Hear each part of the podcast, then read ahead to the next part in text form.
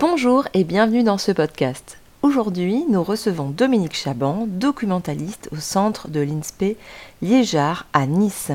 On en profite pour faire un petit coucou à toutes les collègues euh, des CRD, des centres de documentation, à la fois de l'INSPE de Nice, de l'INSPE de Draguignan et de l'INSPE de la Seine qui font un travail formidable. Dominique, est-ce que tu serais d'accord pour commencer de te présenter? Euh, Moi, je suis euh, Dominique Chaban et je suis professeur documentaliste. Et du coup, ben, je vais peut-être, est-ce que tu veux que je réponde en anticipé à la question euh, que tu as posée? Je crois que c'est la troisième sur les missions, le rôle d'un professeur documentaliste.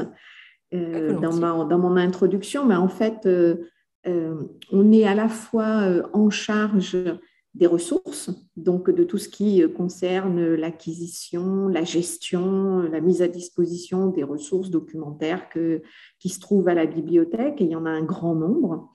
Euh, et on a un autre volet de notre mission qui est celui de la formation. Et on intervient principalement dans euh, l'éducation aux médias et à l'information, pensée esprit critique. Euh, euh, c'est pas uniquement l'analyse des médias, mais c'est euh, tout simplement être capable de se repérer dans, on va dire, le déluge informationnel actuel. Et un autre volet plus spécifique, c'est vraiment la formation à la méthodologie de la recherche documentaire. Parce que c'est vrai que ça existe depuis longtemps, mais c'est encore plus d'actualité parce qu'il y a tellement d'informations disponibles qu'il faut absolument avoir une méthodologie, euh, sinon c'est compliqué. Voilà. Tu, euh, parlais du déluge d'informations. C'est vrai qu'avec euh, la numérisation des données, en fait, il y a de plus en plus d'informations, de, de, thèses, de documents.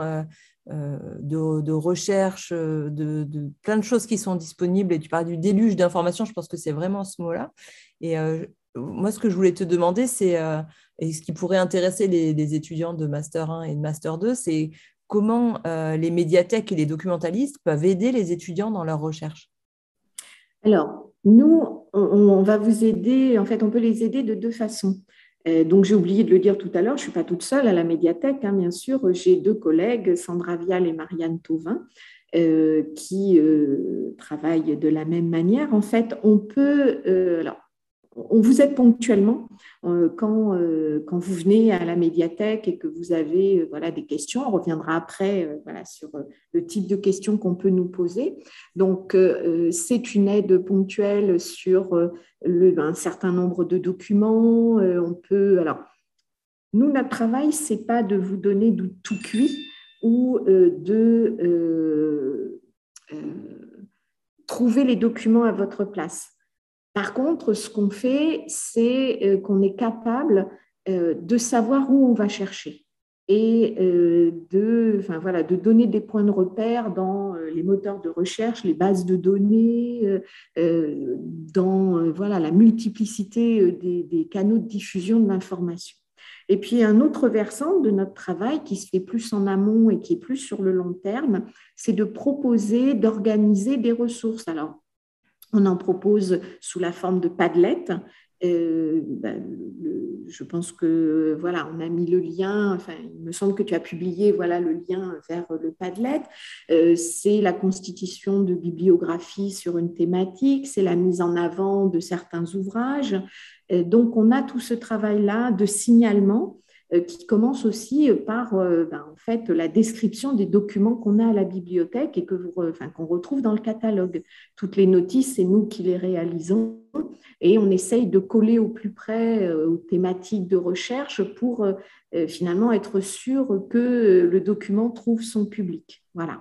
Donc on est sur ces deux axes-là, un qui est plus sur le long terme et peut-être plus général, et puis un axe plus ponctuel où vraiment il ne faut pas hésiter à venir nous voir, euh, même pour des choses simples comme tout simplement euh, localiser un document dans la bibliothèque euh, ou avoir voilà, une idée un peu plus précise de l'endroit, qu'il s'agisse d'un endroit physique dans la médiathèque ou d'un endroit virtuel, où je vais pouvoir trouver des informations.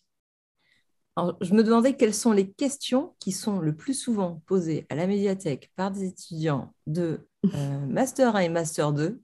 Là, tu peux donner toutes les réponses. Des plus générales, celles qu'ils que, se posent au départ, aux plus folles qu'on t'ait posées, s'il y en a? Alors, les plus folles, euh, en, général, c'est assez classique. Hein. C'est des gens qui viennent avec un thème de recherche et euh, qui, euh, du coup, me demande si on a des documents. Alors, ça va de l'automne à, enfin, parce qu'on a aussi des livres de jeunesse, on a tout un tas de choses, à voilà, des thématiques de recherche sur, par exemple, l'acquisition du nombre chez des enfants de petite ou moyenne section. Donc, on a des demandes très, très concrètes de cet ordre-là. Après, euh, des questions folles, j'en ai, euh, non, j'en ai pas vraiment. Euh, ce que je vais avoir, on va dire, d'un peu plus surprenant, et ça, c'est lié en fait à un manque de méthodologie, mais on, en parlera tout à l'heure. Donc, très souvent, à l'approche de la remise des mémoires, donc l'année dernière, ça s'est pas fait parce qu'il y avait un contexte sanitaire particulier, mais on a parfois des, étudiants qui euh, venaient avec euh, euh, ben, le, besoin urgent de constituer la bibliographie parce qu'ils ne citaient pas, enfin, ils n'avaient pas pensé à citer les documents. Et donc, ben, plusieurs fois, je me suis retrouvée avec des photocopies sans titre, sans autre indication qu'un numéro de page, et on a un petit travail d'enquête qui consiste à essayer euh, bah, de voir si dans les prêts de la personne, euh, si elle a emprunté réellement un document qui pourrait convenir, après, ben voilà, on essaye de deviner par rapport à la typographie. Euh, euh, des fois, on a un petit, un petit intitulé qui fait qu'on se dit ah tiens c'est tel ou tel. Donc voilà, c'est plus de cet ordre-là. Ou parfois sur des thématiques hyper précises. Donc c'est pas encore une fois des questions folles, mais mais voilà un album jeunesse sur les gaufres ou un album jeunesse sur un truc très très précis et, qui parfois bah, nous laisse un peu, euh, comment dire, sans, sans réponse parce qu'on n'a pas de. Voilà, non, on n'a pas d'album qui parle spécifiquement des gaufres, euh, euh, à part des, livres de, de, recettes. Donc, donc c'est plus des questions comme ça euh, voilà, mais, mais euh, on n'a pas de demande euh, extravagante ou, folle. Ça m'avait fait, ça m'avait fait un peu rêver de penser qu'on pouvait aller poser une question folle. Ah oui, comme oui, oui. mais qui sait On aura peut-être. non, ce qui est dur parfois pour nous, c'est d'avoir des thématiques de recherche qui sont, en tout cas au début, un peu floues. Et nous, on a un peu tout un travail pour essayer d'affiner parce que bon, quand on a des sujets de recherche euh, très, très précis, comme euh, je te l'ai dit tout à l'heure, ça va. Mais lorsqu'on est sur une question aussi large que l'orientation ou le climat scolaire à l'école, là, pour le coup, c'est vrai qu'on a tout un travail de discussion avec les étudiants pour essayer d'affiner, de, voir un petit peu, finalement, quel est leur besoin, euh, pour pas les orienter vers des choses, euh, comment dire, qui soient inutiles. Dans le, dans le podcast d'avant, euh, mm. donc il y a un professeur des écoles qui nous a parlé d'une démarche en entonnoir et de, du mm. coup de sa difficulté à, aller de plus en plus vers quelque chose de précis. Est-ce que c'est ça que tu retrouves un peu dans les, dans les démarches des étudiants qui viennent te oui, voir Oui, oui. Ben, après, c'est vrai que la recherche, ben, en fait, la recherche scientifique, c'est un peu comme la recherche d'information on commence à, je dirais, à jeter un peu ses filets euh, au hasard. Euh, on trouve des choses, on commence à chercher, on se rend compte que bah, peut-être la piste qu'on avait euh, évoquée, elle n'est pas bonne. parce qu'il n'y a pas assez de documents, parce que finalement, bah, elle n'est pas très riche. Donc, on, affine son travail. Et finalement, c'est vrai que c'est tout à fait ça. Je pars sur quelque chose de très large, euh, je t'ai dit tout à l'heure, l'orientation, et puis en affinant, on se rend compte que, bah, oui, mais c'est l'orientation, euh, euh, la représentation des élèves, enfin, des métiers par les élèves à la fin du CM2, par exemple. et puis, bah, c'est cette représentation, mais finalement dans des milieux défavorisés. et c'est vrai que plus, plus on rétrécit son angle de recherche, plus c'est facile en fait de trouver des documents qui correspondent. Parce que sinon, ben, il y a plein plein de choses.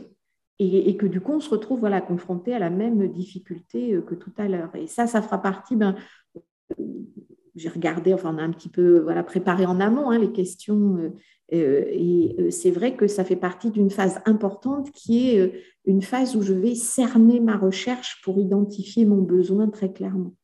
Donc, voilà. Du coup, est-ce que tu as des conseils pour les masters dans leur parcours de recherche? Alors, oui, euh, des petits conseils simples, euh, parce que, euh, encore une fois, on est confronté à. tu disais tout à l'heure, voilà, il y a plein de thèses, plein de, documents qui peuvent exister, d'articles scientifiques, mais je dirais qu'aussi une des difficultés, c'est qu'il n'y a pas que des thèses ou des articles scientifiques. C'est que sur un même sujet, on a plein de documents dont la source, euh, alors c'est pas qu'elle est forcément mauvaise, hein, mais où la source n'est pas très claire.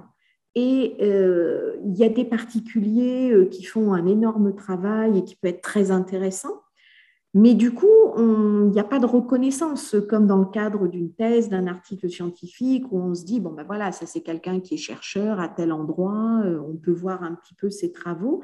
Et ça, c'est très difficile d'arriver à faire la part des choses, d'autant qu'encore une fois, ça ne veut pas du tout dire que le travail en question n'est pas un travail de qualité, mais on manque d'éléments. Donc moi, voilà, si je donnais des petits conseils très simples, le premier, ce serait, avant de se lancer dans la recherche, de prendre un temps pour cerner son sujet et identifier son besoin. C'est-à-dire essayer de se projeter et de ne pas arriver dans une recherche, je dirais un peu naïvement, bon voilà, je reprends une thématique, euh, euh, euh, l'acquisition du langage chez des élèves de milieux défavorisés en petite section. Il est évident que si je mets ce thème de recherche, je vais trouver des choses, forcément. Mais du coup, je rentre un peu dans ma recherche de façon euh, ben, non préparée et je ne sais pas trop où je dois aller.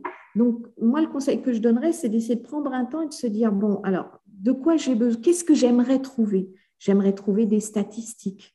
Euh, j'aimerais trouver quelque chose qui me définisse ce qu'est un petit lecteur. Et donc, ce travail de préparation mentale, en quelque sorte, ça permet d'identifier le type de document dont je vais avoir besoin et de connaître un petit peu la, source. Je donne un exemple que j'ai eu bah, ce matin, très récemment, où euh, voilà, j'avais quelqu'un qui cherchait euh, des choses autour de l'orientation et on s'est orienté vers ben, j'ai besoin de statistiques parce que je veux faire une étude statistique. Eh ben, on s'oriente, euh, une des pistes de recherche, ce sont les statistiques du ministère de l'Éducation nationale.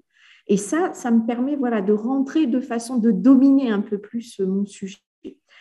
Deuxième conseil, ce serait de croiser ses sources. Jamais se contenter d'une seule euh, information. Je trouve quelque chose, est-ce qu'il y a une voix alors qui peut être discordante ou qui va dans le même sens euh, Comment je fais? Euh, Est-ce que les deux se répondent? Est-ce que voilà, ça, croiser ses sources, c'est ce qui me permet euh, de euh, comment dire, bien travailler la fiabilité. On l'a dit tout à l'heure, il y a tellement d'informations que c'est très difficile maintenant de mener un travail d'investigation sur chacune des sources, savoir. Donc, c'est déjà un petit réflexe simple. J'ai trouvé quelque chose, un article qui me dit ça. Est-ce qu'il y a d'autres choses qui le corroborent? Est-ce que j'ai des éléments qui vont dans le même sens Ou à l'inverse, une parole différente et donc ça me permet d'essayer de trouver une troisième source qui peut-être euh, me permettra de faire la synthèse. Et puis, dernier petit conseil, euh, c'est euh, voilà, c'est compliqué d'évaluer la fiabilité et. Il y a à la fois la pertinence par rapport à mon besoin et il y a la fiabilité de la source.